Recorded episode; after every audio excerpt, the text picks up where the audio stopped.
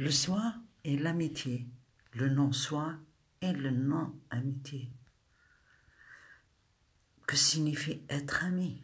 C'est important de répondre à cette question, car lorsque vous allez faire ce voyage intérieur, vous allez tout simplement traverser le passé, vos blessures, les moments où vous vous êtes senti non aimé et la culpabilité, les moments où vous avez été dans la non-amitié, ce qui veut dire vous avez blessé quelqu'un.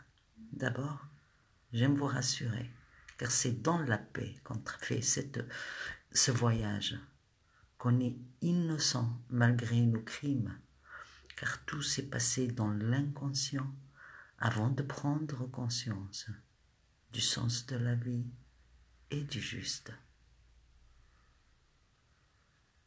Alors, c'est quoi aimer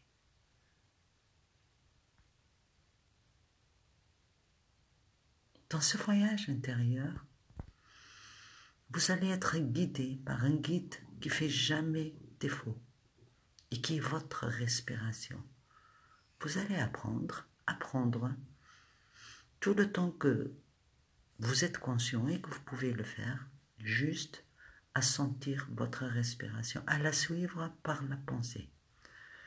Et lorsque vous vous sentez que elle vous met en contact avec une des blessures, ne quittez pas avant de la définir. Et si vous n'arrivez pas à la définir, revenez la voir et notez-la avec beaucoup de courage. En la notant, vous l'avez déjà extériorisée. Elle n'est plus en vous.